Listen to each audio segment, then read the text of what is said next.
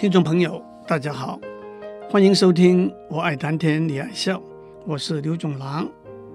国中生考过机测，高中生考过学测和指考，加上面对面的口试，以及全国性、世界性的学术或者才艺竞赛的杰出表现等特殊考量，学生或者经由推荐和申请的方式。或者经由按照考试分数分发的方式决定进哪一所学校，当然，同时学校也决定了收哪一些学生。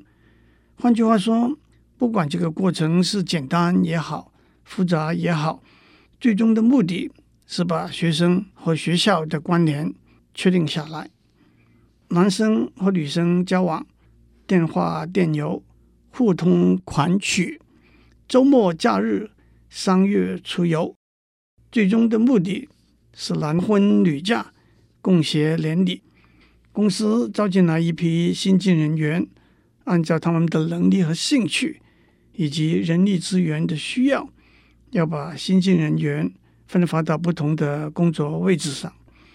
工厂里头的机器，按照市场供需的要求，被分配生产不同的产品。分区立委的选举，更是广泛调查民意，深入了解敌情，然后各就各位，打一场民主的胜战。总而言之，学生进学校，男女之间终身大事的安排，人力或者机器资源的分配，候选人和选区的相应协调，都是严肃重要的话题，而且这里头往往有许多复杂微妙的因素。这可不是我今天要讲的话题，我倒是要从一个弹头数学家的观点，把这些不同的场景看成一道定义简单明确的数学题目，提出严谨的数学解答。让我们用甲乙丙丁代表四个学生，A、B、C、D 代表四所大学，把四个学生分到四个学校，在数学上就被称为匹配的问题。匹配英文是 matching，同样甲乙丙丁也可以代表四个男生，A B C D 代表四个女生，甲乙丙丁也可以代表四台机器，A B C D 代表四个产品。虽然表面上的语言不同，背后的数学观念都是一样的，而且匹配不一定是一对一的匹配，一所学校可以同时收很多，但是固定数目的学生。那就是很多对一的匹配。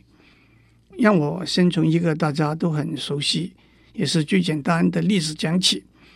国中生考了基测，高中生考了职考。每个学生把他想要进的学校做一个排序，负责匹配的电脑系统就会按照他的志愿和他考试的分数，把他分配到他该进的学校去。这是行之多年的做法，大家也都相信。电脑系统的结果是正确公平的。让我解释一下电脑系统作业的基本原理，那么大家就可以更放心了。电脑系统会一个一个的分发所有的学生。首先，等一下大家就会明白，分发先后的次序是不会影响分发的结果的。比如说，第一个学生他的第一志愿是台大医学系。电脑系统就先把它分发到台大医学系，让他在那里等。下一个学生，他的第一志愿也是台大医学系，电脑系统也就把它分发到台大医学系，让他在那里等。下一个学生，他的第一志愿是清华生命科学系，电脑系统就把它分发到清华大学生命科学系，让他在那里等。这样一路分发下来。许多学生都被分发到他的第一志愿的学校系所，在那里等。让我强调，他们只是在那里等而已。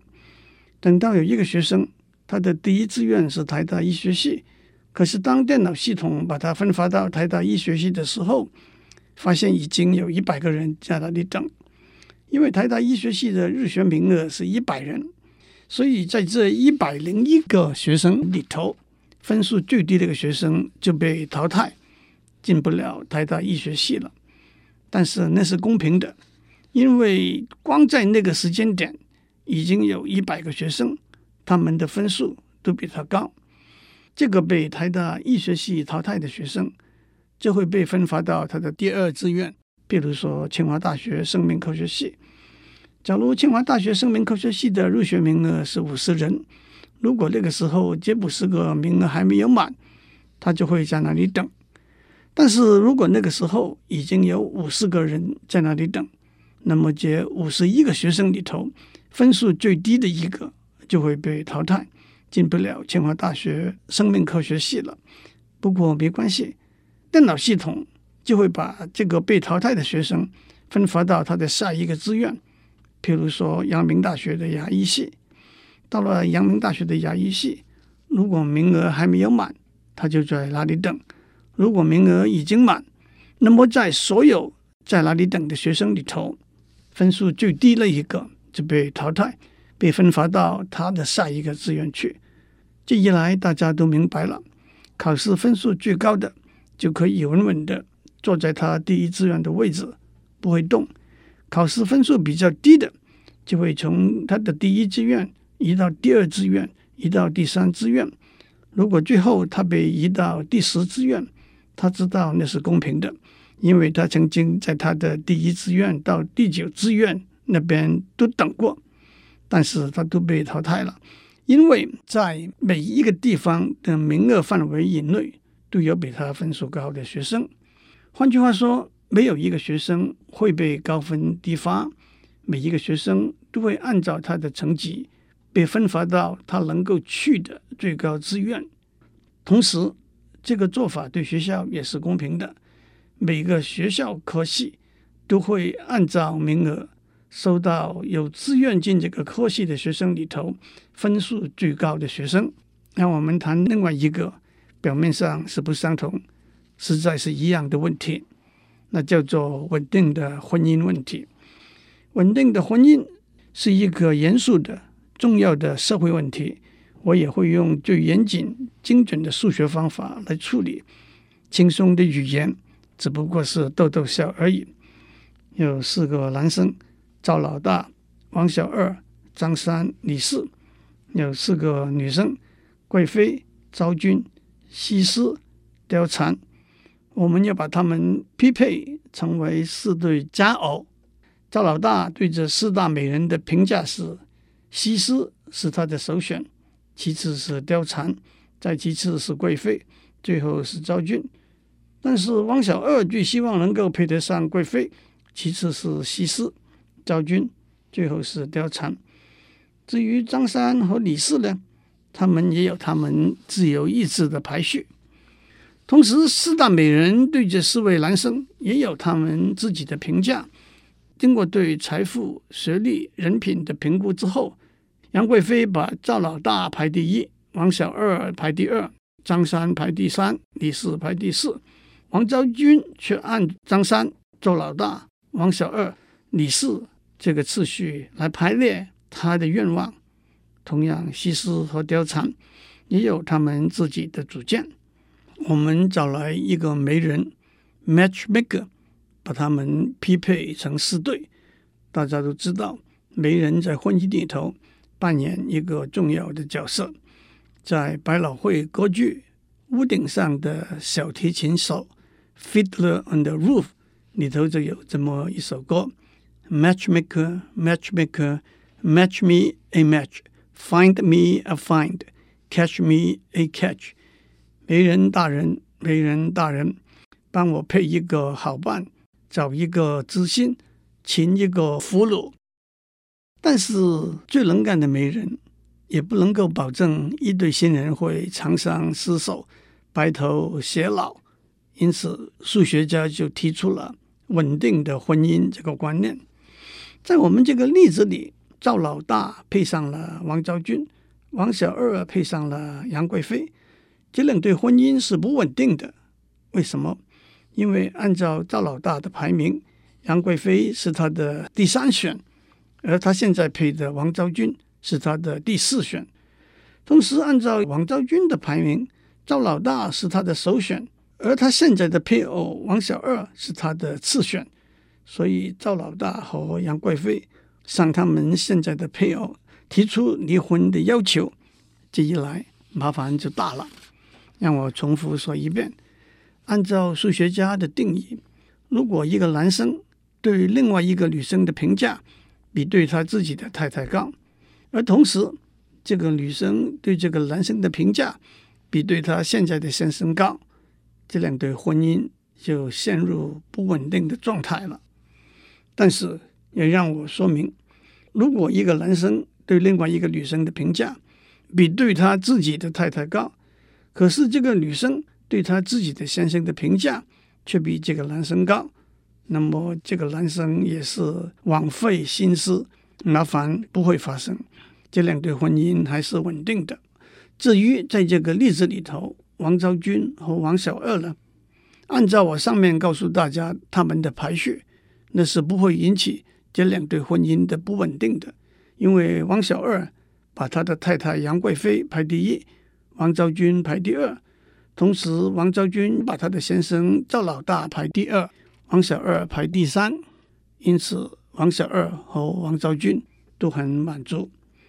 但是在不同的排列之下，他们可能也是麻烦的制造者。不过那是一个独立的事件。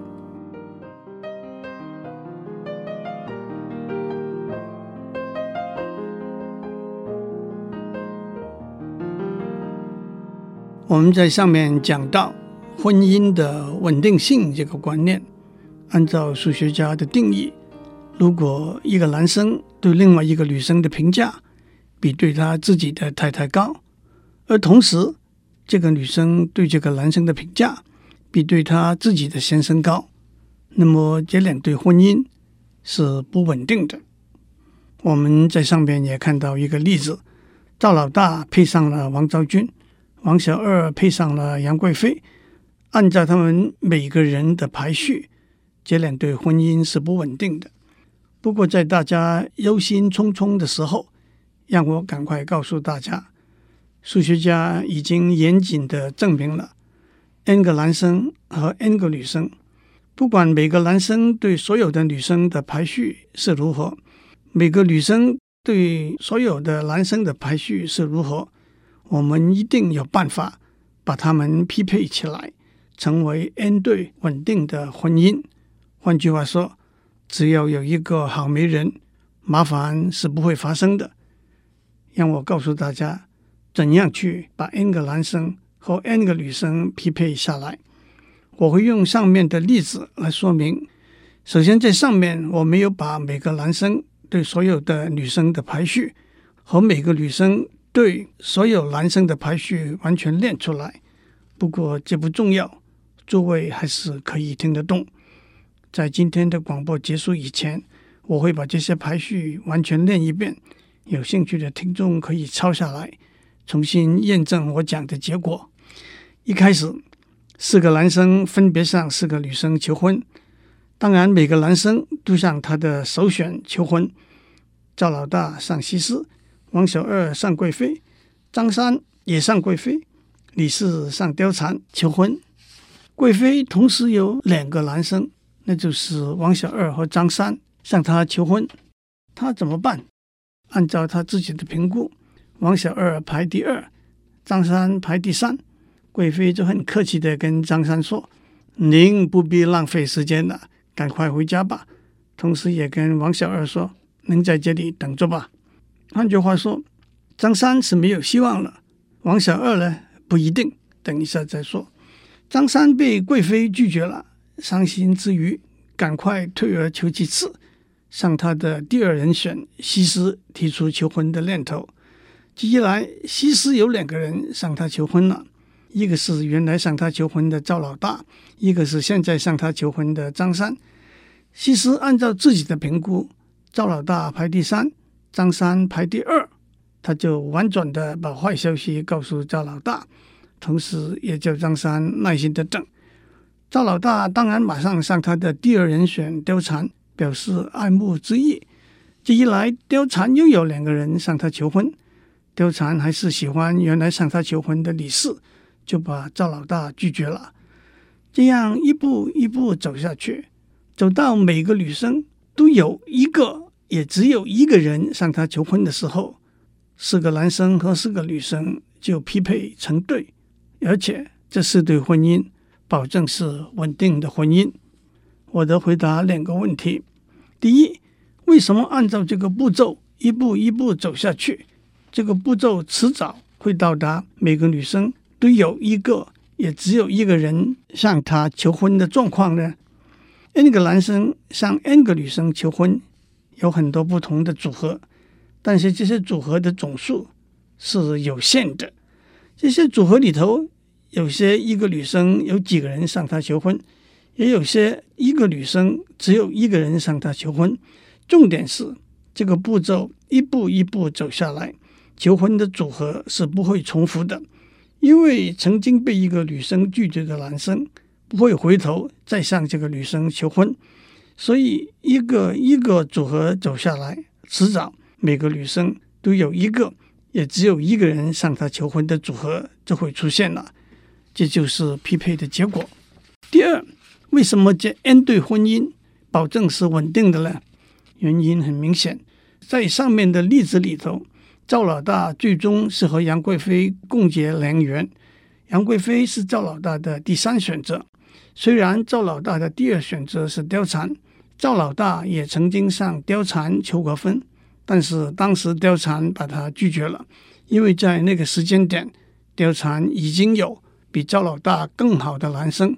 那是李四向他求婚了。同样，赵老大的第一选择是西施，赵老大也曾经向西施求婚，但是当时西施也已经有比赵老大更好的男生，那是张三向他求婚了。换句话说，按照这个步骤安排出来的婚姻，每个男生都不要有什么不满现实的坏主意了，因为在他心目中，比他的配偶更优秀的女生。都已经安安稳稳的名花有主了。说得更清楚一点，在这个步骤里头，男生是开高走低，最后和他匹配的女生使他在稳定的婚姻的组合里头所能够得到的最佳伴侣。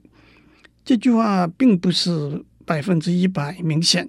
有趣的听众可以动脑筋想一下，我们在上面讲的步骤。是由男生向女生求婚，但是在今天男女平权的社会，也可以由女生向男生求婚，女生向男生求婚，也可以一步一步走下去，最后到达一组稳定的婚姻。而建筑稳定的婚姻和由男生向女生求婚得到的结果可能是不同的。换句话说，稳定的婚姻可能有多于一组的答案。我也要指出。让男生向女生求婚，那是对男生有利的，因为正如上面所说，最后和每个男生匹配的女生，是他在稳定的婚姻的组合里头所能够得到的最佳伴侣。如果让女生向男生求婚，那是对女生有利的，因为每个女生最后和她匹配的男生。是他在稳定的婚姻的组合里头所能够得到的最佳伴侣。婚姻的稳定性这个观念，其实源自几十年以前两位数学家对大学招收学生制度的探讨。学生选学校，学校也选学生。每个学生对所有的学校有自己心目中的评估排序，每个学校对所有的学生也有自己心目中的评估排序。如果一个学校收了一个学生，学生报到之后，发现他比较喜欢另外一个学校，想要转学到这个学校去，而同时这另外一个学校也愿意接受这个学生转学的申请，这就形成了一个不稳定的状态。这的确就是上面所讲的不稳定的婚姻的问题。唯一不同的是一个学校可以收五十个、一百个学生，而不限于一个学校。只能收一个学生而已。接着回到上面一开始，我们讲到现在高中和大学按照基测和指考的分数来分发学生的问题。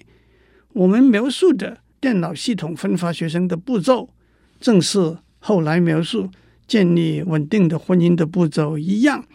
在分发学生的问题里头，每个学生按照自己的意愿把各大学科系排序，而每个大学科系都按照学生考试的成绩把它们排序。因此，电脑系统分发的结果是稳定的。对数学有兴趣的听众，可以思考一下一个不同的题目：有八个人要被分配到宿舍里头四个双人房去。换句话说，每个人会有一个室友。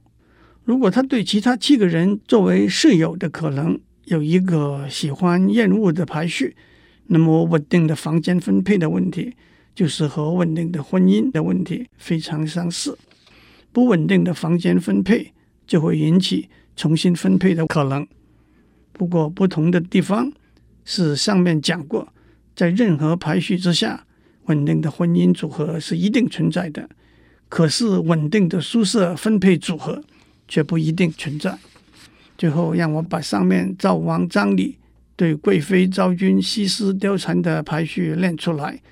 对这四大美人的排序：赵是三四一二，王是一三二四，张是一三二四，李是四二三一。同时，贵妃昭君西施貂蝉对赵王张李的排序是：贵妃是一二三四，昭君是二三一四。西施是三一二四，貂蝉是四三二一。祝您有个美好的一天，一切平安，一切稳定。以上内容由台达电子文教基金会赞助播出。